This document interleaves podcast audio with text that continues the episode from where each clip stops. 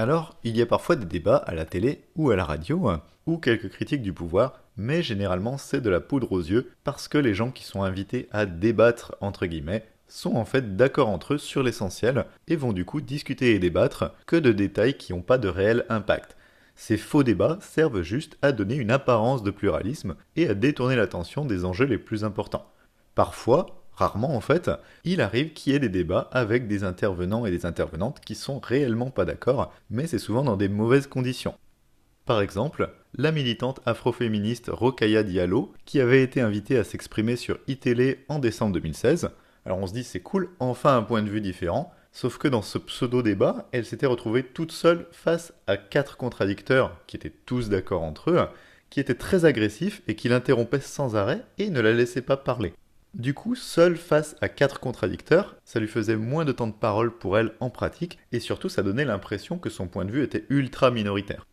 Les conditions du débat sont si mauvaises qu'elle ne peut pas réellement développer son point de vue. En fait, comme on la laisse pas parler, ça donne même l'impression que son point de vue serait illégitime, tellement illégitime que ce point de vue mérite même pas d'être exprimé. Autre exemple dans le même genre, le politologue Clément Viktorovitch sur le plateau de CNews en mai 2018, qui se fait contredire et crier dessus par quatre contradicteurs, dont le présentateur, censé pourtant être impartial, au point qu'on le laisse même pas parler, parce qu'il avait simplement osé rappeler que les musulmanes ont le droit de s'habiller comme elles veulent et de porter le foulard si elles veulent. Donc, même quand il y a des intervenants et des intervenantes qui sont vraiment pas d'accord, ça reste des faux débats parce que les conditions sont trop mauvaises et les armes sont trop inégales. Autre exemple de faux pluralisme, les émissions comme Les auditeurs ont la parole. Comme le nom l'indique, ces émissions prétendent donner la parole à tout le monde, et donc à des non-professionnels des médias, ce qui a l'air plutôt bien, et est censé permettre d'entendre des points de vue un peu différents de ce qu'on entend d'habitude. Sauf que ici aussi, il y a une arnaque parce qu'il y a une sélection des interventions, une sélection qu'on ne voit pas. Ces émissions, elles ont plusieurs centaines de milliers d'auditeurs et d'auditrices et doivent avoir plusieurs dizaines ou centaines d'appels au standard chaque minute. Évidemment, sur ces centaines d'appels, elles ne peuvent donner la parole qu'à un petit nombre de personnes. Le problème, c'est que ce petit nombre de personnes, on va le choisir comme on veut. Parmi tous les gens qui appellent, il va y en avoir évidemment beaucoup qui ont le même point de vue, et donc pour chaque point de vue, on va pouvoir choisir entre plein de profils différents.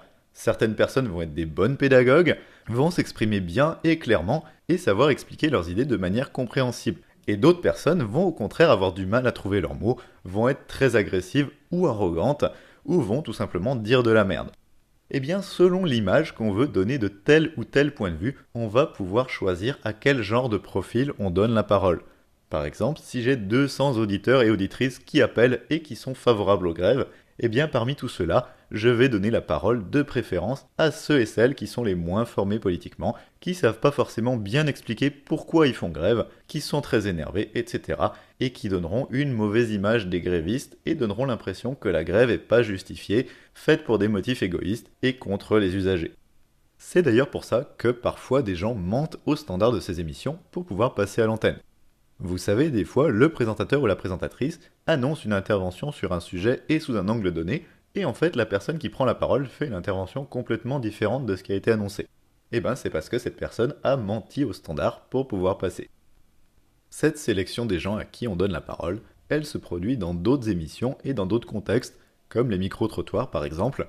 Les micro-trottoirs, sur toutes les personnes qui sont interrogées, on passe à l'antenne que celles qu'on a envie de passer. Et comme cette sélection est invisible de l'extérieur, ici encore, on a l'apparence du pluralisme et une parole qui apparaît légitime, puisque c'est celle de monsieur ou madame tout le monde, donc en apparence la parole du peuple. Ces faux débats, ce faux pluralisme, ça sert à masquer le fait que les médias nous servent en réalité un discours qui va toujours dans le même sens, celui que souhaitent les groupes dominants et le patronat. Un discours qui vise avant tout à légitimer et à protéger l'ordre établi. Ce discours, à force d'être matraqué du matin au soir et répété en boucle, sans vraie contradiction en face, ça donne l'impression au public d'un point de vue qui serait ultra répandu dans la population, alors que ce point de vue est surtout répandu dans les lieux de pouvoir. Et ce matraquage, même s'il ne convainc pas forcément le public, ça va faire quand même passer ses idées pour acceptables, ça va faire qu'on se révolte pas contre des trucs qui devraient nous révolter. Si on a l'impression que tout le monde est d'accord avec telle idée ou l'accepte, alors la révolte contre cette idée apparaît pas légitime, hein, puisque tout le monde est censé être d'accord avec, et la révolte apparaîtra surtout pas réaliste et perdue d'avance. Et c'est comme ça qu'on nous fait accepter des trucs comme l'idée qu'on n'aurait pas d'autre choix que de travailler plus pour moins cher, ou l'idée qu'on devrait forcément abandonner certaines libertés fondamentales pour lutter contre le terrorisme. Donc le rôle des médias, c'est faire accepter au peuple des politiques dégueulasses, faire que le peuple ne se révolte pas contre ces politiques.